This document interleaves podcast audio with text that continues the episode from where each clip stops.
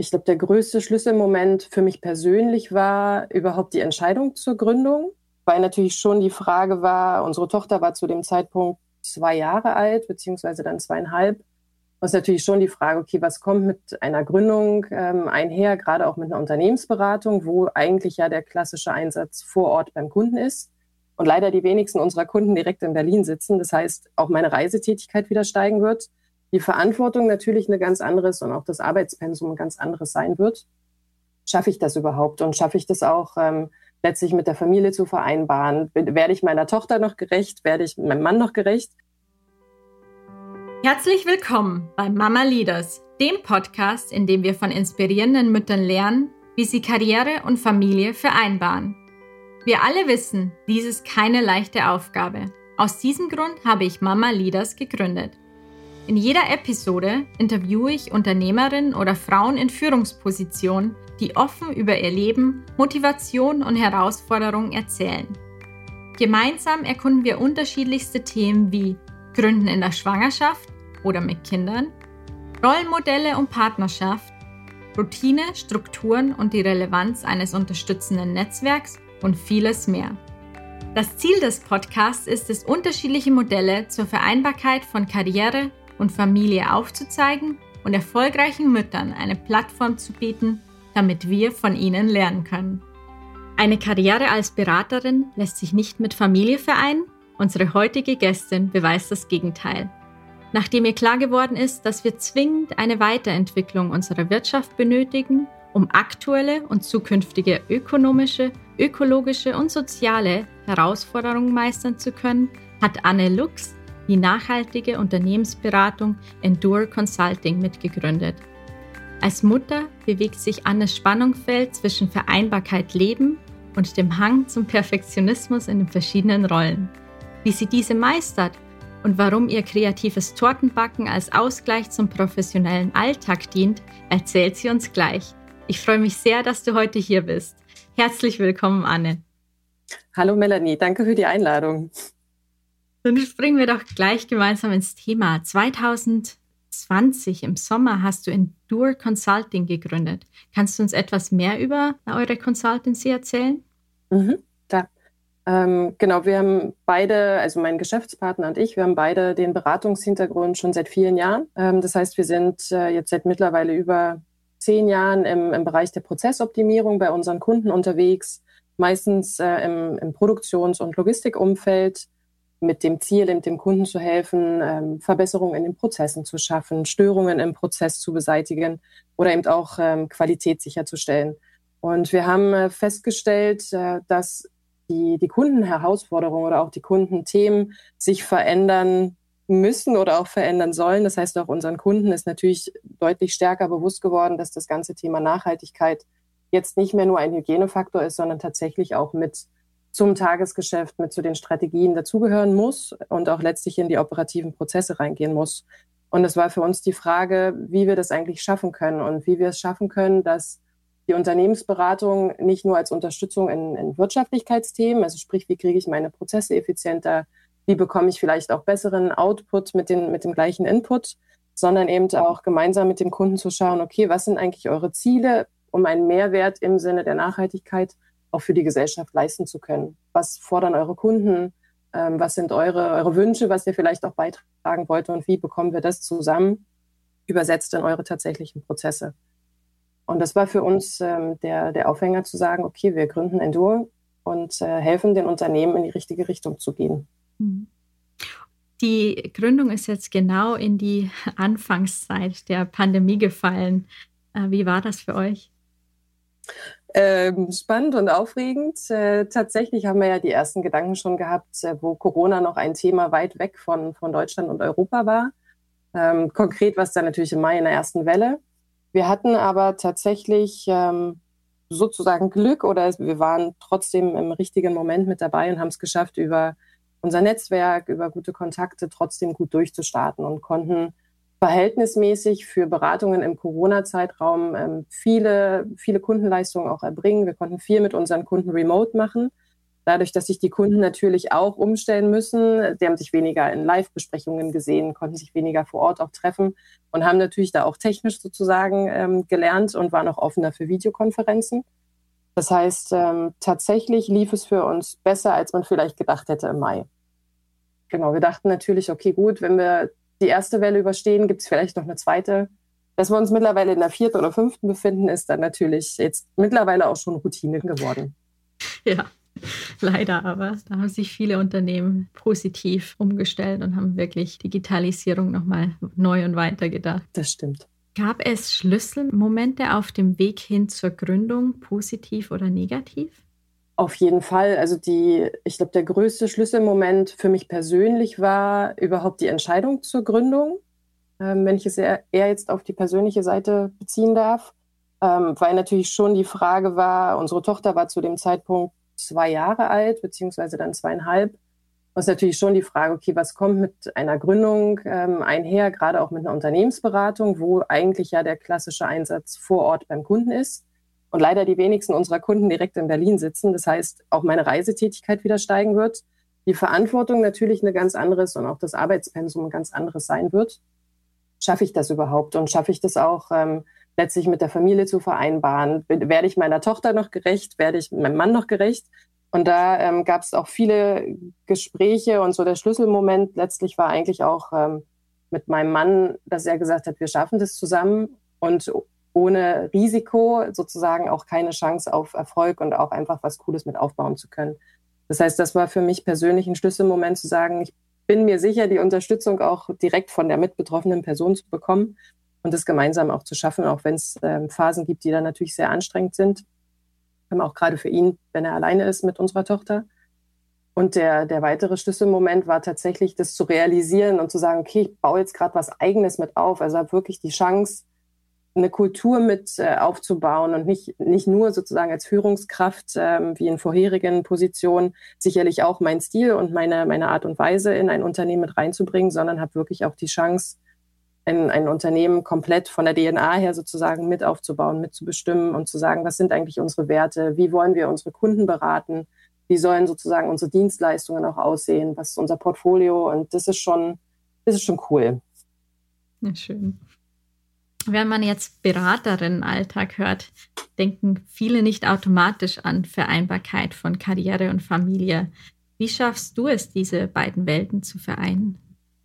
ähm, durch viel Flexibilität und Kommunikation und ähm, im äh, Anspruch an sich selbst runterschrauben tatsächlich. Also der, der Regelablauf ähm, meiner Woche, um das vielleicht einmal kurz zu erzählen, ist, ähm, dass ich im Moment montags losfahre auf Dienstreise und dann tatsächlich bis äh, mindestens Mittwochabend oder eher Donnerstagabend auch unterwegs bin. Das heißt nicht, nicht in Berlin, sondern auch an anderen Orten und tätig bin. Das heißt, an diesen drei Tagen ähm, ist eben der Fokus sehr stark auf der Rolle als Unternehmensberaterin, als Geschäftsführerin ähm, und auch natürlich mal im Hotel abends äh, zur Zeit auch für mich zu haben oder auch mal Sport zu machen oder anderen Ausgleich quasi zu schaffen. Und dafür ist dann aber eben ab ähm, Donnerstagabend beziehungsweise Freitag früh der Fokus so stark wie möglich auf der Familie und eben auch auf der Partnerschaft. Das heißt, ich versuche dann auch, ähm, meinen Mann, so gut es geht und so, so viel wie möglich zu unterstützen, was die ganzen ähm, organisatorischen Abläufe wie zur Kita bringen, von der Kita abholen, ähm, gemeinsam auch mal rausgehen, nur mit meiner Tochter, damit mein Mann auch einfach ein bisschen Zeit ähm, für sich hat, aber natürlich auch zu dritt dann einfach Zeit zu verbringen und da dann die Arbeitszeit am Wochenende möglichst zu minimieren, damit wir da einfach den Ausgleich haben. Hast du konkrete Tipps für unsere Zuhörerinnen? Für bestimmte Rituale oder Abläufe? Tatsächlich ist es bei uns so, dass wir schon konkrete Abläufe haben. Also einer von uns holt sie von der Kita ab. Also wie gesagt, wenn ich da bin, bin ich das in der Regel. Und dann ähm, versuchen wir auch zu dritt noch ein bisschen den Tag Revue passieren zu lassen, natürlich auch zu spielen, also einfach für unsere Tochter da zu sein. Das heißt, Zeitqualität zu schaffen statt Quantität, weil wir sie meistens erst so am Nachmittag um 16, 16.30 Uhr abholen können, ist natürlich die Zeit bis zum Abendessen und Schlafen relativ kurz.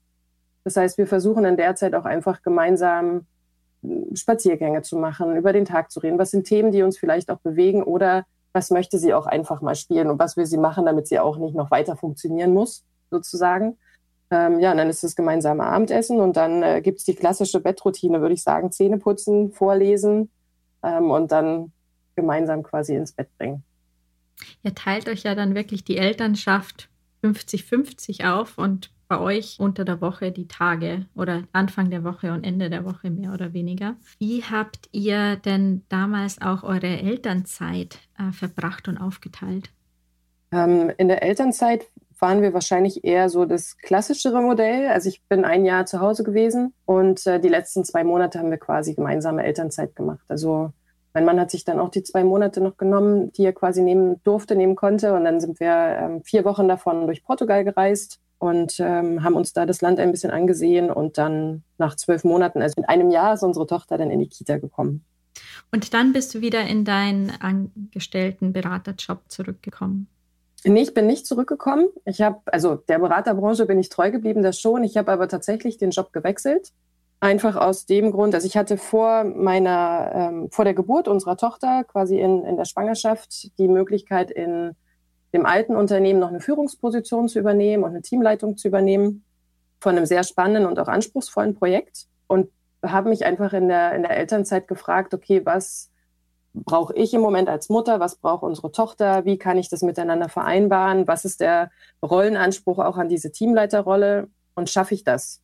Schaffe ich das? Ähm, will ich das auch? Also weil das Arbeitspensum schon äh, eher etwas höher lag und ich für mich entschieden habe, dass ich das nicht möchte, wenn unsere Tochter noch so klein ist.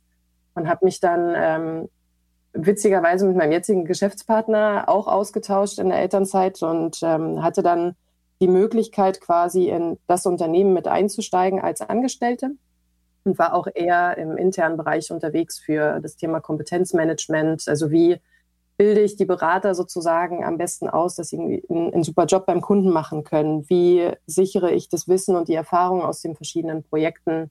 Ähm, wie müssen wir uns intern weiterentwickeln, weil das Team relativ stark gewachsen ist in kurzer Zeit. Das heißt, da war ich dann eher auf der internen Seite mit unterwegs und hatte das ganz gut auch ähm, kombinieren können mit dem Thema, ich bin seit einem Jahr Mutter, ich möchte mehr zu Hause sein, ich möchte auch unsere Tochter abholen und zur Kita bringen können und bin dann ähm, in Teilzeit mit, ich glaube, es waren 30, 32 Stunden bin ich eingestiegen ähm, und hatte mir dann die Tage auch ein bisschen flexibler gestalten können. Das heißt, es gab zwei längere Tage und dafür drei kürzere Tage. Und das hat ganz gut funktioniert. Viele Frauen sind sich oft unsicher, bevor sie schwanger werden oder wenn sie schwanger sind oder schon in Elternzeit sind, dann den Job zu wechseln. Was hat dir den Mut gegeben, das trotzdem zu tun? Ich kannte die, die beiden Geschäftsführer der, der neuen Firma, wo ich hingewechselt bin. Ähm, ich habe mit beiden viele Jahre lang zusammengearbeitet ähm, und hatte auch mit einigen Kollegen, die bereits da waren, einige Jahre zusammengearbeitet. Das heißt, die Sicherheit vom Umfeld her, also bekannte Personen und auch natürlich zu wissen, was sind so die Erwartungshaltungen der beiden Geschäftsführer an die Rolle, die ich da ausführen kann. Das hat mir unheimlich geholfen, dass diese Unsicherheit einfach gefehlt hat mit, ähm, wie stark muss ich mich jetzt beweisen, was werden die wohl von mir verlangen, wie wird sich das einspielen, passt es überhaupt persönlich. Das waren natürlich Themen, die ich vorher einfach schon ein Stück weit für mich beantworten konnte. Als deine Tochter circa zwei Jahre alt war, hast du gesagt, habt ihr euer eigenes Beratungsunternehmen gegründet. Was hat dich dazu motiviert, diesen Schritt zu machen, der natürlich dann auch mehr Arbeitspensum, mehr Verantwortung bedeutet? Weil du ja im ersten Schritt mit dem ersten Arbeitgeberwechsel dich bewusst für mehr Zeit mit deiner Tochter entschieden hast und dann doch im zweiten Schritt den großen Schritt gewagt hast, selbst zu gründen. Ja, tatsächlich ist es ein schönes Beispiel, wenn du das so sagst, für diese Lebensphasen, ähm, da dann eben doch andere Entscheidungen treffen zu können und auch treffen zu dürfen, sozusagen. Für mich war die Gründung einfach eine riesengroße Chance, anderen Einfluss, sage ich jetzt mal, zu, zu nehmen bei diesem ganzen Thema Nachhaltigkeit, Mehrwert für die Gesellschaft, weil ich natürlich als Privatperson kann ich darauf verzichten, viel Fleisch zu essen oder ich kann mehr mit der Bahn fahren oder so diese ganzen Themen, die ich als Privatperson quasi dazu beitragen kann. Aber Fakt ist natürlich, dass die Industrieunternehmen, die wir in der Regel beraten, natürlich einen viel größeren Einfluss haben. Und das war für mich einfach das Spannende zu sagen, okay, ich kann diesen Mehrwert, den ich selbst auch stiften möchte, einfach noch mit einem, mit einem Unternehmen, mit viel mehr Personen, das heißt viel mehr Multiplikatoren sozusagen, eben auch nochmal anders mit umsetzen und anstoßen. Und ähm, von der persönlichen Seite her ist es auch ein Stück weit Vorbild sein für unsere Tochter. Also im Sinne von, wenn du Lust auf etwas hast, wenn du sagst, du willst es ausprobieren, dann probier es. Im schlimmsten Fall funktioniert es nicht, aber du bist reicher an Erfahrungen, du hast es versucht und du fragst dich nicht, was wäre, wenn. Das heißt, auch das war so für mich persönlich eine Motivation zu sagen, ähm, ich möchte ihr auch ein Vorbild sein und sicherlich auch zeigen, gerade so in diesem Männer-Frauen-Klischee, was ja in Beratungen schon auch noch häufiger anzutreffen ist, dass eher die männlichen Kollegen unterwegs sind. Ähm, auch da zu sagen, du kannst auch trotzdem als Frau quasi in solchen eher männerdominierten Branchen mit unterwegs sein. Hattest du Rollenbilder im privaten oder beruflichen Umfeld, die genau das aufgezeigt haben? Oh, das ist eine, eine gute Frage. Ähm, ich glaube, also nein, hatte ich nicht. Nicht so ein konkretes Rollenbild, was jetzt zu der Funktion, wie es bei mir ist, passen würde. Ich glaube aber, dass ganz viel darüber kam, dass äh, meine Mutter alleinerziehend war und dadurch natürlich auch einfach beide Rollen sozusagen übernommen hat. Das heißt natürlich auch sehr stark, sehr präsent als Frau war in, in dieser Erziehung, in der Rolle und ich dadurch wahrscheinlich auch für mich einfach gesagt habe, okay, ich kann auch stark sein, ich kann auch so meine Rolle nehmen und mir meinen mein Raum nehmen und das probieren. Mit welchen Vorurteilen oder Stereotypen kommst du manchmal in Berührung, die diese Vereinbarkeit anzweifeln oder auch kritisch sehen? Einige. also der, der Klassiker ist sicherlich, wenn ich unterwegs bin beim Kunden, immer wieder oder häufig dann gespiegelt zu bekommen, oh krass, dass du so viel unterwegs bist, aber was ist denn, wenn eure Tochter krank ist? Oder wie, wie machst du das denn? Und du bist ja so wenig zu Hause und bekommst du das überhaupt mit? Das ist sicherlich so der Klassiker. Oder auch zu sagen, okay, du hast ein kleines Kind und baust jetzt dein eigenes Unternehmen auf, aber ist da überhaupt noch Zeit für Familie und Partnerschaft? Oder ist das sowieso quasi zweite Prio? Das sind sicherlich Themen, die mir ab und zu, aber zum Glück auch immer weniger und in meinem ähm, engen Netzwerk, was ich nutze, um quasi auch Energie zu ziehen, äh, zum Glück gar nicht mehr höre. Von daher sind es mittlerweile Themen, wo ich sagen kann, ähm, ich erkläre das gern, wie wir das quasi machen, wenn das, wenn das jemand wissen möchte und wie unsere Vereinbarung auch ist. Letztlich sind wir halt, also mein Mann und ich beide der Meinung, es muss für uns drei funktionieren, für uns als Familie. Und eigentlich ist alles andere egal. Und es gibt Tage, wo das dann besser an mir abprallt. Aber es gibt natürlich auch Tage, wo ich sage, oh Gott, jetzt ist irgendwie unsere Tochter nicht ganz fit und ich muss aber einen wichtigen Workshop zum Beispiel machen beim Kunden und ich kann jetzt nicht nach Hause. Auch wenn ich das vielleicht will, aber da ist dieser Rollenkonflikt dann natürlich auch an, an manchen Tagen oder an manchen Phasen einfach sehr stark auch ausgeprägt. Und was ich im Moment auch versuche oder schon seit einigen Monaten versuche, ist eben auch zu sagen, äh, welche Rollen sind in welchem Moment wichtig oder welche muss ich jetzt eben auch quasi einfach klar bespielen und dann aber auch sagen, okay, die andere Rolle kann ich jetzt nicht bedienen. Und das ist auch nicht schlimm. Und es ist auch völlig okay, weil ich genauso im Umkehrschluss Zeit schaffen werde und Momente schaffen werde, um die andere Rolle wieder besser auszuleben und sozusagen dem gerecht zu werden. Und da übe ich stetig. Was hat dir geholfen, dieses Mindset zu entwickeln und wirklich immer besser mit diesen vielleicht auch manchmal schwierigen, situativen äh, Momenten umzugehen? Ähm, ich habe ein Coaching angefangen im Sommer letzten Jahres und äh, eigentlich unter der, der Prämisse zu sagen, okay, was sind eigentlich so meine übergeordneten Ziele? Also man äh, liest es ja oder hört es auch immer wieder, irgendwie haben geführt alle um mich drumherum totalen Lebensplan und wissen, wo sie hinwollen und was sie erreichen wollen. Und ich dachte dann immer so, okay, was ist denn eigentlich mein Ziel und wo will ich so hin und was sind eigentlich meine meine inneren ähm, Werte oder was ist der innere Kompass und was sind vielleicht auch meine Stärken, um dieses Ziel zu erreichen. Und ähm, vor dem Hintergrund habe ich mir quasi Unterstützung geholt und arbeite da mit einer wirklich super tollen und fähigen ähm, Coachin zusammen, Coach. Und äh, wir sind dann aber letztlich darauf zu, gekommen, zu sagen, okay, bevor wir Richtung Ziel gehen können, fangen wir erstmal da an zu sagen, was sind eigentlich meine Werte, was sind meine Stärken und das hat mir sehr geholfen, auch dahin zu gehen, zu sagen, okay, wie werden meine Stärken vielleicht bei anderen wahrgenommen? Wie nehme ich Stärken von anderen auf? Ähm, und darüber quasi auch in diese Rollendefinition ähm, oder einfach auch Rollensammlung mal zu gehen und zu sagen, okay, was habe ich eigentlich für verschiedene Rollen? Bedingen die sich, schließen die sich aus, verstärken die sich ähm, gegenseitig? Und was ist eigentlich mein persönlicher Anspruch? Und kann ich diesen Anspruch überhaupt zu 100 Prozent erfüllen? Ist ja so dieses Thema, okay, wo liegt eigentlich der eigene Einflussbereich? Ähm, und was kann ich wirklich dazu machen und wo ist jetzt der Anspruch einfach fehl am Platz, ähm, um, um da nicht unnötig sich selbst Leistungsdruck zu setzen. Das heißt, da bin ich dann eben auch in dieses, ja, auch Beziehungen quasi anzuschauen, also zu sagen, ähm, innerhalb der Familie, wie sind meine Beziehungen, was möchte ich für Beziehungen auch haben, wie, was sollen die Werte sein, die quasi diese Beziehungen auch beschreiben, aber natürlich auch auf geschäftlicher Ebene, also was möchte ich mit meinem Team für eine Beziehung haben, wie soll es mit meinem Geschäftspartner sein, wie soll es mit dem Kunden sein? Und darüber quasi auch ähm, Rollenerwartungen sozusagen für mich abzuleiten und daran zu arbeiten. Wie schaffst du es denn, all diese Rollen als Geschäftspartnerin, als Mutter, als Partnerin, als Freundin vielleicht, auch als eigene Person mit deinen eigenen Bedürfnissen und Hobbys immer wieder die richtige Balance zu finden? Ähm, mal besser, mal schlechter. Es, also wenn es stressige Phasen gibt oder wo einfach viel zu tun ist, viel los ist, dann fällt es mir schwerer, die Rollen auch klar abzugrenzen. Ähm, ansonsten versuche ich einfach bestimmte Situationen, wo ich merke, ich werde gerade nervös, weil es zu viele Rollen sind, die vielleicht zueinander in Konflikt stehen, ganz kurz durchzuatmen und zu sagen, okay, was ist jetzt gerade das Thema? Wo will ich eigentlich hin? Was soll das Ergebnis sein? Welche Rolle muss ich dafür jetzt eben erfüllen? Und welche Rolle muss jetzt vielleicht auch kurz zurückstecken? Das heißt, ich versuche für mich selbst mal innezuhalten.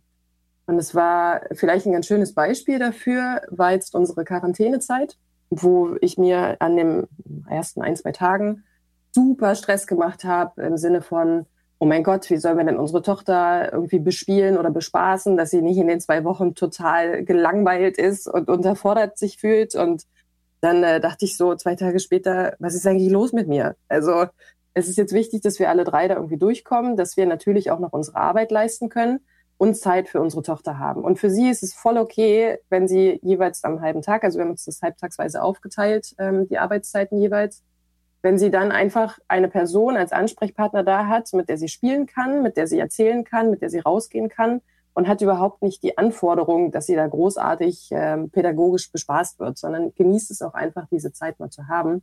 Und das war für mich so dieses Innehalten, mal zu sagen, okay, was ist eigentlich die Erwartung von der anderen Person? die Rolle zu erfüllen. Welches Unterstützungsnetzwerk neben Kita habt ihr denn oder nutzt ihr? Wir haben tatsächlich ein relativ kleines Netzwerk. Also wir arbeiten beide in Vollzeit. Wie du sagst, äh, unsere Tochter geht in die Kita auch sozusagen in Vollzeit. Also wir bringen sie morgens so gegen 8 Uhr hin, holen sie dann so 16, 16.30 Uhr wieder ab. Ähm, wir haben die Familie nicht in der direkten Nähe. Also meine Familie ist circa zwei Stunden von uns entfernt. Familie von meinem Mann ähm, ist zwar näher dran, aber wir haben eben auch ihre, ihre eigenen Familien, ihre eigenen Themen. Das heißt, da ist es auch nicht so einfach, das als regelmäßiges Netzwerk im Sinne von einen Tantentag im Monat oder in der Woche zu haben. Das heißt, was wir uns da als Netzwerk tatsächlich als Luxus gönnen, ist, dass wir ähm, Unterstützung beim Haushalt haben. Also wir haben eine, eine Reinigungskraft, die uns da unterstützt, damit wir einfach am Wochenende Zeitqualität wieder schaffen können und gemeinsam was anderes machen können, als die Wohnung sauber zu machen. Das funktioniert für uns ganz gut. Ähm, ansonsten ist es tatsächlich auch eher noch über Freunde abgedeckt. Das heißt Kita-Freunde oder eben auch Nachbar, Nachbarschaftsfreunde. Ähm, da auch mal zu sagen, okay, wir nehmen mal euer Kind, eure Kinder, dass ihr einen Freiraum habt und andersrum. Das passiert aber relativ selten. Also wir ähm, versuchen schon recht viel allein zu schaffen. Das heißt, wir haben auch keinen Babysitter, äh, weil ich mich irgendwie schwer tue, wenn ich dann am Wochenende mal da bin oder die vier Tage in der Woche da bin, dann noch einen Babysitter zu engagieren und quasi unsere Tochter wieder wegzugeben. Das ist wahrscheinlich auch wieder ein eigenes Problem ist so, aber da komme ich im Moment noch nicht so hin. Ähm, und was wir aber versuchen, ist schon so einmal in zwei Monaten Minimum auch mal für uns als Paar einen Abend zu schaffen, wo wir dann tatsächlich ähm, entweder über die Familie oder eben über Freunde uns auch den, den Freiraum dann holen, damit da natürlich auch eine gewisse eine Ausgeglichenheit oder zumindest die Zeit dafür mal da ist. Hast du unter Annis Backzauber ähm, kann man deine Backwerke bestaunen und wenn sie nur halb so gut schmecken, wie sie aussehen, sind sie sicher großartig. Wie schaffst du es, das als Hobby und Ausgleich in deinen Alltag einzubinden? Das ist manchmal auch eine sehr gute Frage, die ich mir stelle. Ähm, ich mache es einfach super gern. Also was für mich die Motivation beim Tortenbacken ist, ist tatsächlich die, die Freude oder auch die, die Wertschätzung letztlich durch die Person, für die die Torte ist. Also sind ja Geburtstagstorten oder auch mal Hochzeitstorten, was für mich immer eine echt große Ehre ist, ähm, sowas backen zu dürfen. Das macht mir wirklich Spaß. Der Prozess dahin ist manchmal ein bisschen anstrengend, weil ich natürlich an so einer Torte auch mal locker irgendwie zehn bis zwölf Stunden sitze an mehreren Tagen aufgeteilt ähm, und mich dann immer frage, okay, was machst du ja eigentlich? Aber so dieses Dekorieren und kreativ sein und dann, wie gesagt, letztlich auch was Positives bei dem Gegenüber zu erzeugen und eine Freude zu bereiten, das ist für mich ähm, ein sehr starker Energiegeber tatsächlich. Mhm. Und das ist dann auch wirklich dein Hobby oder ist es äh, geteilt auch mit deiner Tochter?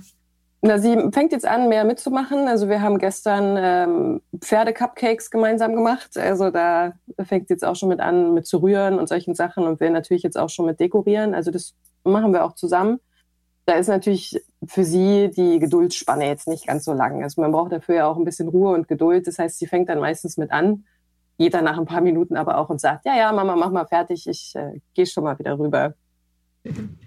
ähm, hast du sonst noch andere Hobbys oder machst du noch etwas anderes, um wirklich einerseits vielleicht Energie aufzutanken oder vielleicht auch irgendwie dich gedanklich anders inspirieren zu lassen?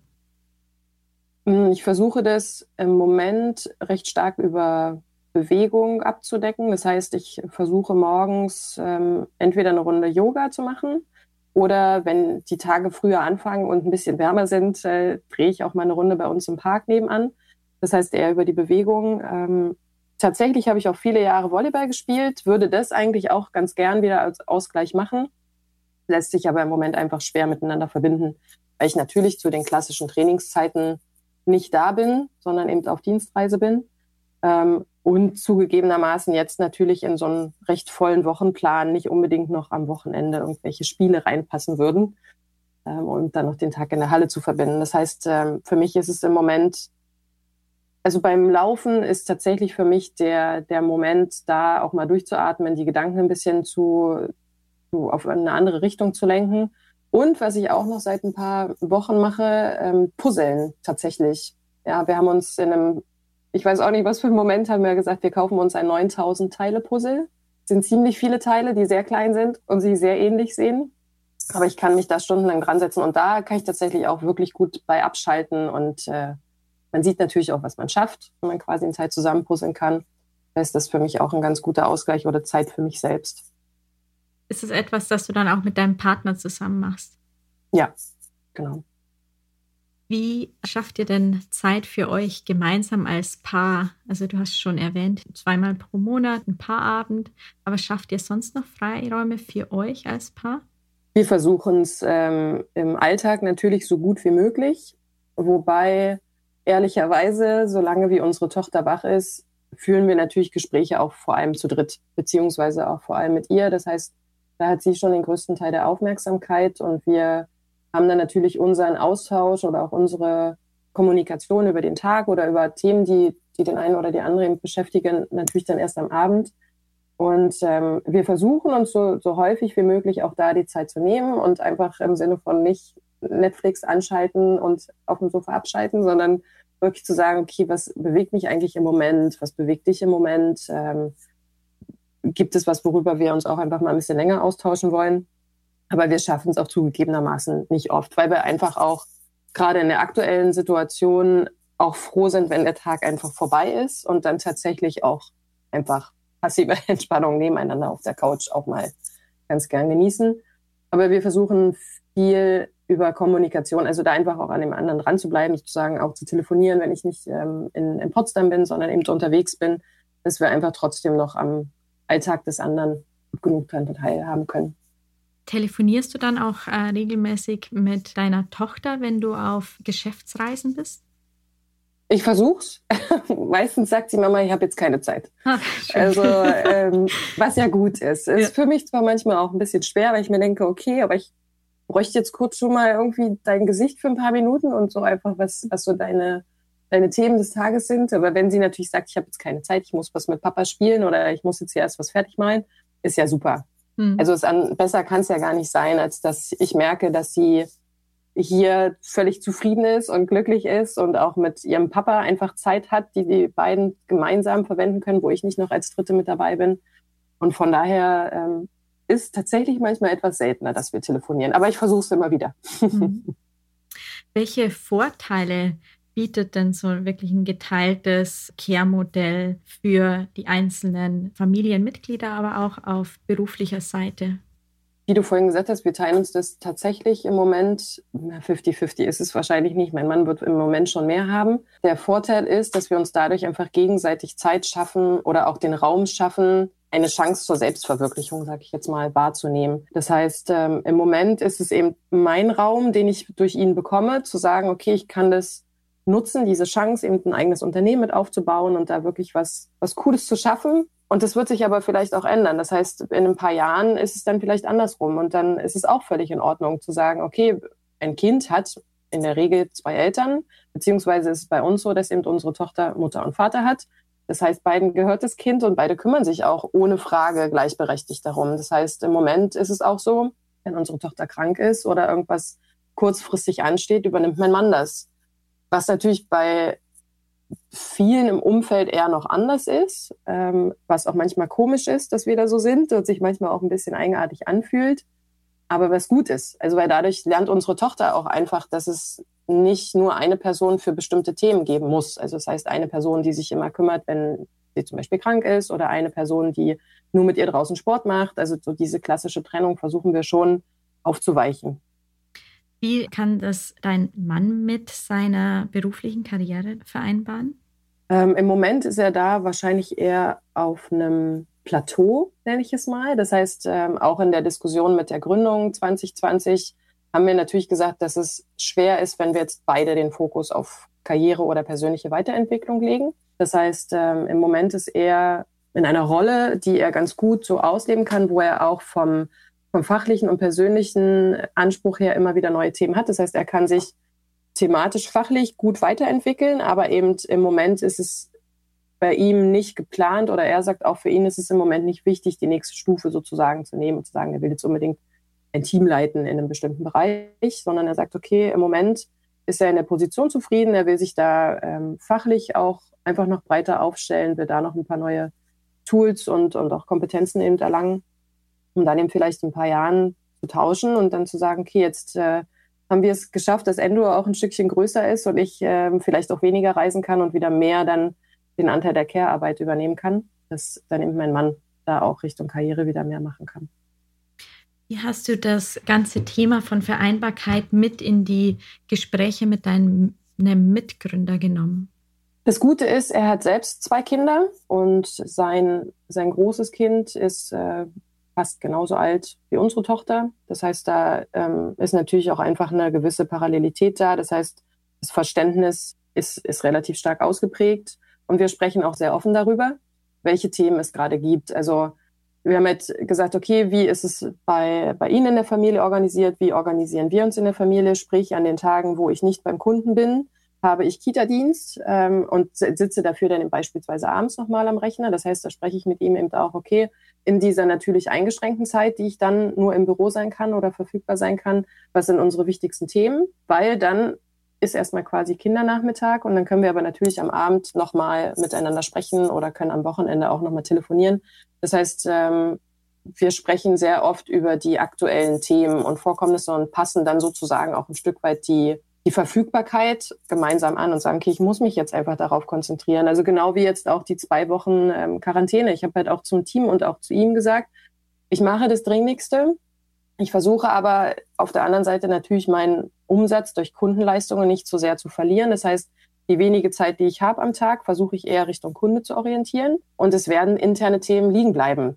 Das ist nicht schön, finde ich auch nicht gut und gerade auch mit Mitarbeitern, die ja noch nicht so lange im Team sind, ist es für mich auch manchmal schwer, das, ähm, das so anzunehmen, weil ich ihm gegenüber natürlich auch einfach einen guten Job machen will. Aber da zu sagen, es ist jetzt gerade so, ich bekomme es nicht geändert, ich gelobe Besserung ab nächster Woche und dann bin ich wieder mehr verfügbar. Und das Coole ist, dass es aber auch für alle in Ordnung ist, weil sie es nachvollziehen können. Wenn du einen Zauberstab hättest und an deiner aktuellen Situation was verändern oder verbessern könntest, was würdest du machen? Einen Zauberstab. Ich glaube, ich würde ihn äh, dafür einsetzen, dass ich nicht mehr reisen müsste, sondern mich äh, von jetzt auf gleich an den anderen Ort zaubern könnte. sodass ich äh, quasi den ganz normalen Familienalltag auch mitleben kann. Also gemeinsam frühstücken, dann hinzaubern zum Kunden, wo auch immer er sitzt und dann gemeinsam wieder Abend, Abendessen und den Tag ausklingen lassen. Schön. Ne? Wird viel Zeit sparen, wenn man keine Reisezeit hätte, ja. das stimmt. Wie nutzt du denn normalerweise die Reisezeit? Ähm, in der Regel fürs Arbeiten tatsächlich. Ähm, das heißt, interne Themen aufbereiten oder auch natürlich noch Kundenthemen nachbereiten, gerade auf der Rückreise, ähm, um da auch einfach Zeitfenster am Wochenende zu sparen beispielsweise. Also ich äh, fahre im Moment recht regelmäßig nach Bochum hin und zurück. Das sind so circa vier Stunden, je nach Performance der Deutschen Bahn. Und äh, das schaffe ich schon ganz gut, natürlich auch interne Themen oder auch Kundenthemen, sodass ich dann eben am Wochenende einfach auch entspannt Wochenende haben kann und äh, mir sicher sein kann, dass die nächste Woche trotzdem vorbereitet ist. Manchmal oder beziehungsweise auch an manchen Tagen, wenn der Tag anstrengend war, ähm, reduziere ich das eben auf das dringend Nötigste, was sozusagen an Arbeitsteam zu machen ist ähm, und schaue dann auch einfach mal einen Film oder lese mal ein Buch oder gucke auch einfach nur auf dem Handy mal rum, was es so gibt in den sozialen Netzwerken. Wenn du der nächsten Gästin, du weißt jedoch nicht, wer das ist, eine Frage zum Thema Vereinbarkeit von Karriere und Familie stellen könntest, was würdest du fragen? Ich würde sie fragen, was die größten Stolpersteine vielleicht waren und wie sie die letztlich aus dem Weg geräumt hat. Und was so ihre Tipps und Tricks wären, vielleicht auch in ihrer eigenen Erwartungshaltung. Was sind denn nochmal zusammenfassend deine größten Stolpersteine gewesen? ähm, tatsächlich ist es, glaube ich, der, der eigene Anspruch. Ich, du hast es ja auch im Intro ganz gut gesagt, der Hang zum, zum Perfektionismus sozusagen.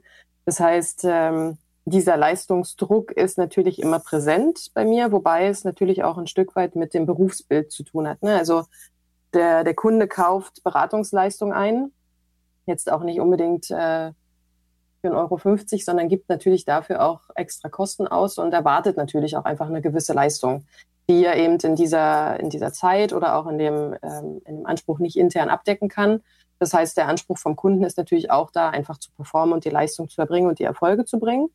Und das überträgt sich natürlich auch in die anderen Bereiche, beziehungsweise bin ich so auch schon seit Kind aufgeprägt mit einem gewissen Ehrgeiz und Leistungsdruck, da auch selbst äh, performen zu wollen und natürlich auch die Rollen erfüllen zu wollen. Das heißt, äh, das ist definitiv auch immer noch mein größter Stolperstein zu sagen, okay, ich muss jetzt unbedingt hier 120 Prozent bringen, obwohl vielleicht auch 80 vollkommen ausreichen würden, weil der Gegenüber oder die, die Person, die mir gegenübersteht, das gar nicht anders erwartet. Das heißt, ähm, da bin ich im Moment wirklich dabei, auch viel in die Kommunikation zu gehen und das auch einfach gemeinsam, egal wer es ist, quasi auch unsere Tochter, mein Mann oder auch beim Kunden oder im, im Team, in der Firma, zu sagen, okay, das ist jetzt das Thema. Was ist unser gemeinsames Ergebnis, wo wollen wir hin, was ist die Erwartungshaltung? Und wie kann ich die erfüllen, was muss ich dafür machen. Das heißt, ähm, ja, dieser Stolperstein, eigener Anspruch. Und natürlich auch ähm, das Rollenbild, was immer noch in der Gesellschaft drin ist. Also auf der einen Seite natürlich zu sagen, ja, Frauen sollen sich mehr verwirklichen und sollen auch mehr an die Unternehmensspitzen und ähm, auch selbst gründen und sichtbarer einfach sein ähm, und den Mehrwert für die Gesellschaft bringen, aber auf der anderen Seite trotzdem so dieses, ach wie, hm, du bist nicht da, wenn dein Kind krank ist. Das ist jetzt aber schon komisch, weil du bist ja eigentlich immer noch die Mutter. Und ähm, da eigentlich hinzukommen und zu sagen, na ja, aber es, wenn man eben, also so wie in unserem Fall, wenn ein Vater da ist, zu sagen, naja, aber es ist ja auch ein Vater da, zu den gleichen Teilen. Ähm, das ist auch sicherlich noch so ein Stolperstein bei Vereinbarkeit, dass andere Menschen für einen selbst sozusagen die Vereinbarkeit äh, definieren. Mhm. Ja, und vielleicht auch so ein gesellschaftliches äh, Bild, dass äh, vielleicht Vätern auch nicht immer alles mhm. zutraut, mhm. obwohl sie das natürlich genauso gut ableisten können, wenn sie wollen.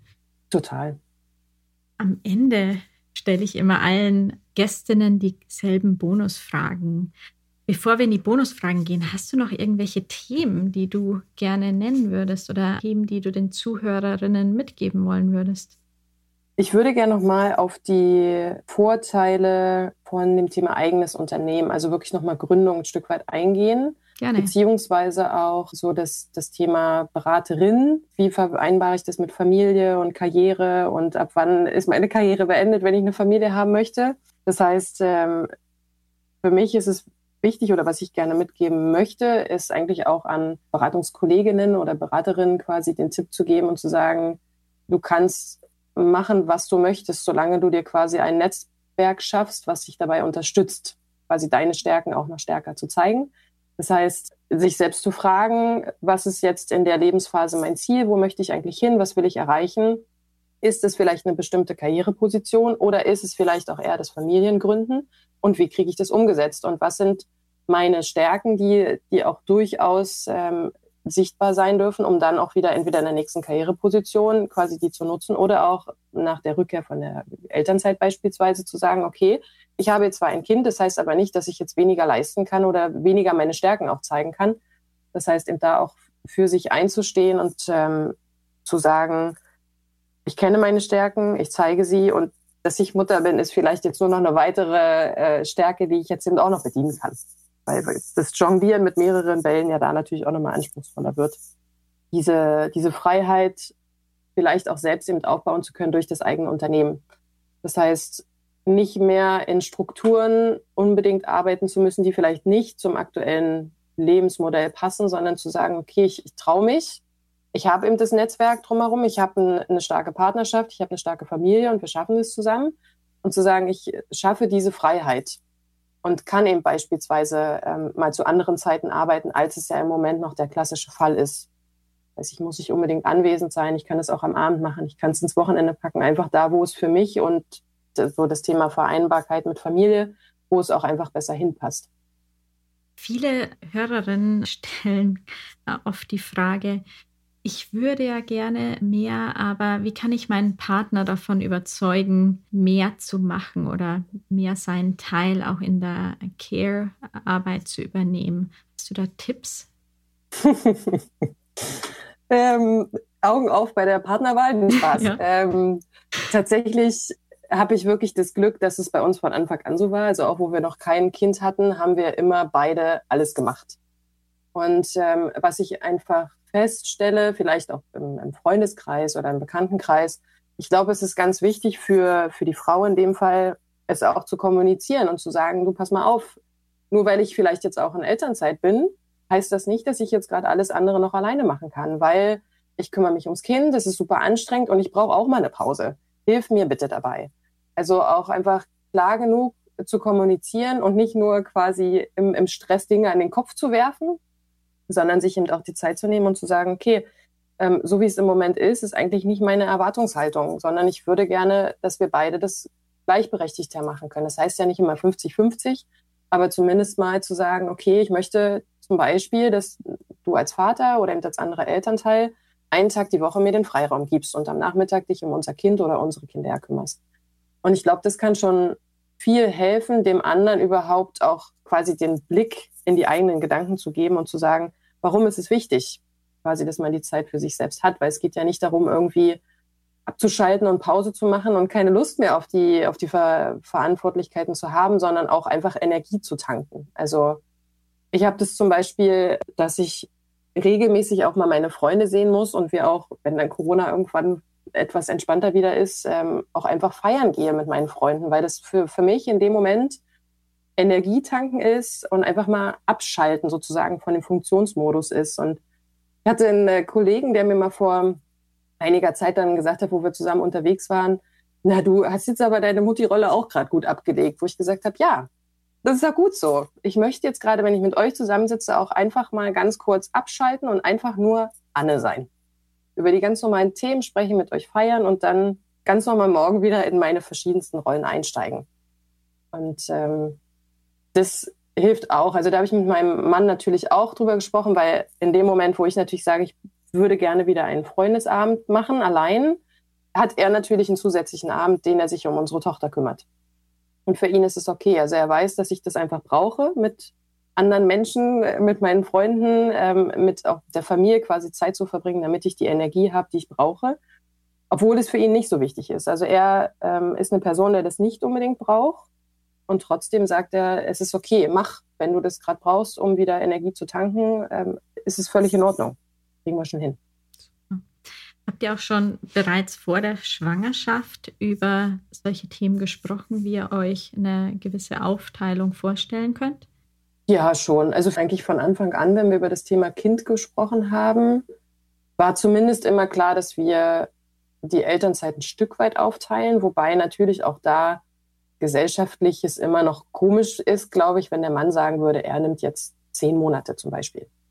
Ähm, das war für uns aber auch tatsächlich nicht die Frage, weil ich auch gesagt habe, ich würde gerne das Jahr nehmen ähm, und würde gerne das erste Jahr verbringen. Und für ihn war es aber auch eigentlich außer Frage, dass er trotzdem so viel Elternzeit wie möglich quasi mit, mitnimmt, damit wir das zusammen machen können.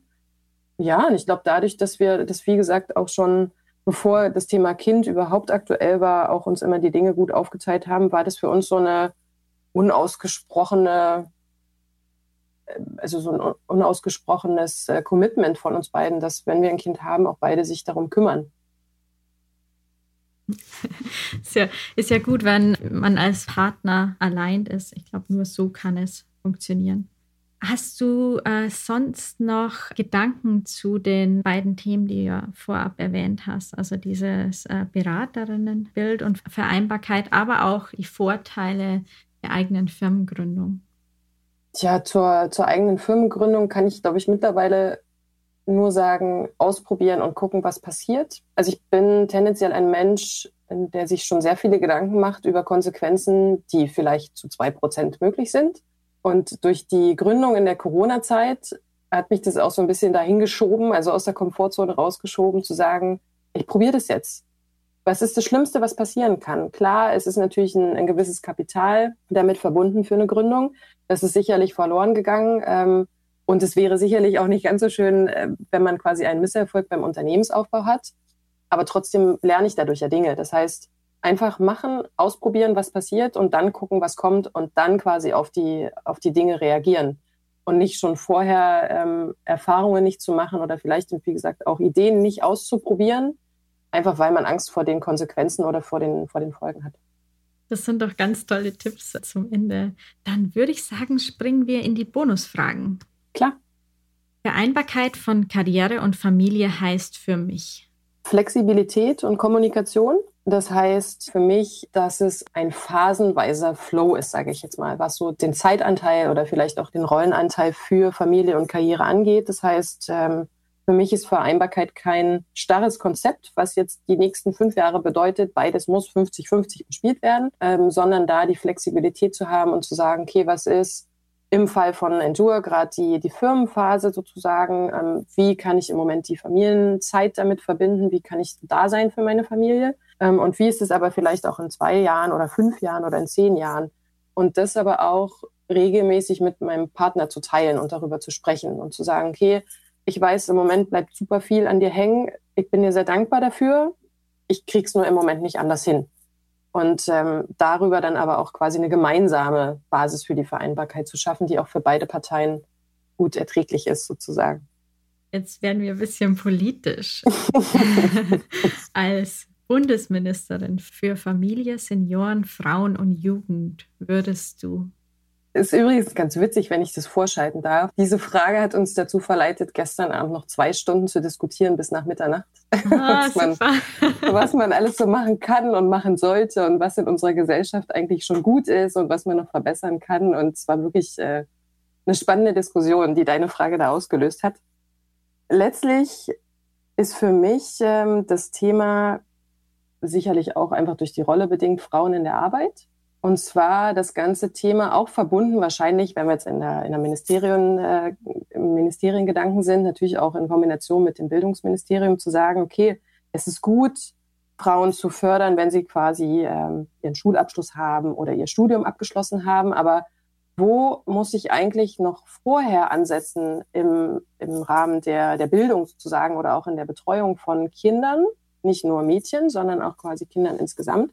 Um zu sagen, wie kriege ich es eigentlich hin, dass Mädchen zu selbstbewussten Frauen werden, die ihre Stärken kennen, die ihre Stärken auch früh genug erkennen können, also da auch einfach Unterstützung bekommen und sich eben auch, ja, so dieses Thema Netzwerk eben aufbauen können um einfach dann später auch zu sagen, okay, hallo, hier bin ich, das kann ich ähm, und das werde ich jetzt machen.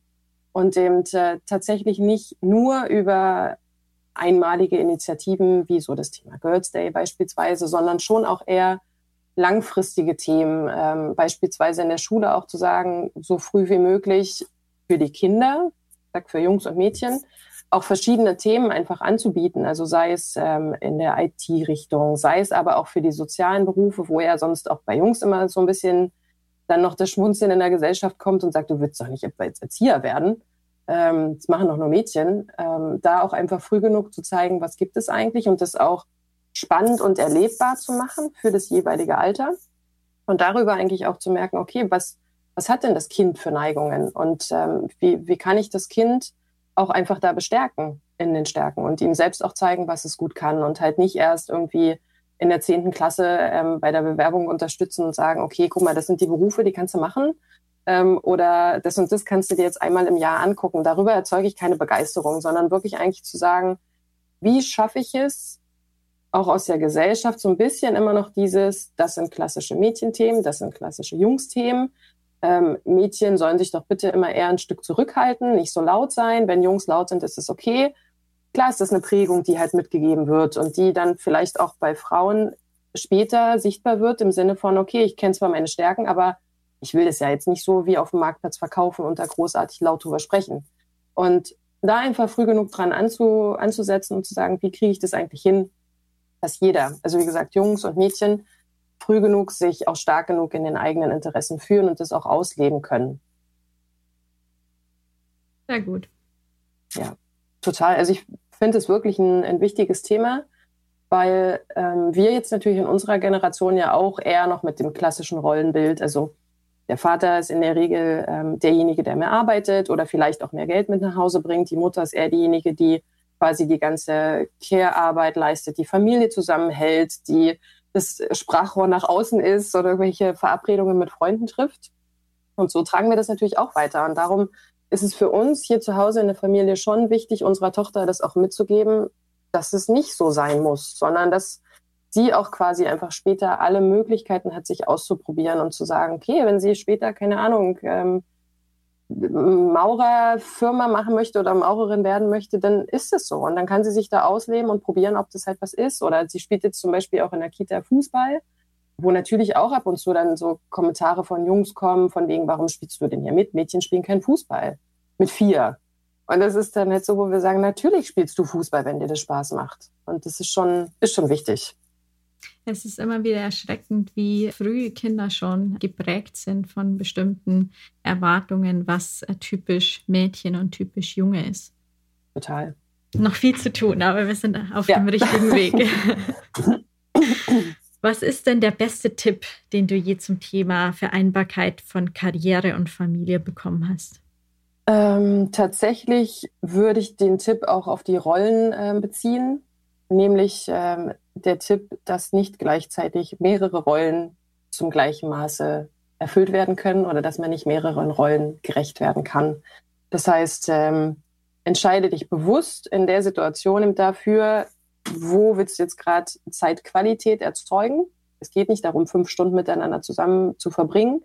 Eine Stunde volle Aufmerksamkeit ist manchmal oder oft ja viel, viel mehr wert als fünf Stunden geteilte Aufmerksamkeit mit noch Handy, Laptop, ähm, noch mehreren Personen. Das heißt, bewusst zu entscheiden in der Situation, äh, wo lege ich jetzt gerade meinen Fokus drauf und welche Rolle möchte ich jetzt gerade erfüllen und äh, anzunehmen, dass die anderen Rollen auch ruhen dürfen. Sehr schön glaube, das kann man nicht oft genug wiederholen, damit, weil der Druck besonders auch auf Mütter hoch ist, alle Rollen immer perfekt zu erfüllen. Die perfekte Mutter, perfekt den Haushalt zu schmeißen, eine, eine tolle Karriere, sportlich. Es gibt sehr viele überhöhte Anforderungen. Da habe ich jetzt gerade was, was Witziges auch im, im Social Media gesehen. Ich, es gibt einen Schweizer Blog, der heißt Any Working Mom ähm, die sich auch ganz oft mit dem Thema Vereinbarkeit und Anspruch und so weiter auseinandersetzen. Ähm, und die haben jetzt den Good Enoughismus sozusagen eingeführt und haben gesagt, es gibt Themen, wo es good enough ist, wie wir es machen. Und das fand ich eigentlich ein ganz schönes, ganz schönes Bild oder eine ganz schöne Wortkreation, diesen Good Enoughismus. Good enough. Sehr gut. Das sind doch schöne Abschlussworte. Vielen lieben Dank für das tolle, offene Gespräch und ganz, ganz viel Erfolg mit Endure Consulting. Vielen Dank und danke dir nochmals für die Einladung. Sehr gerne. Es hat mir große Freude bereitet. Oh ja. Vielen Dank fürs Zuhören. Ich hoffe, diese Folge hat dich genauso inspiriert wie mich. Wenn dir diese Folge gefallen hat, dann teile ich sie gerne mit Freunden, Bekannten und Verwandten oder anderen Mama-Leaders oder auch Papa-Leaders. Sharing is caring, denn so hilfst du das Thema und unsere Mama-Leaders noch sichtbarer zu machen und Wandel voranzutreiben. Natürlich interessiert mich auch, was du am spannendsten und nützlichsten fandest. Hinterlasse gerne Feedback und Anregungen und bewerte fleißig den Podcast auf Apple Podcast. Wenn du die nächste Folge nicht verpassen willst, dann folge Mama Leaders auf Instagram oder abonniere den Podcast auf der Plattform deiner Wahl. Auf bald bis zur nächsten Folge. Bis dahin, ciao, ciao und Servus.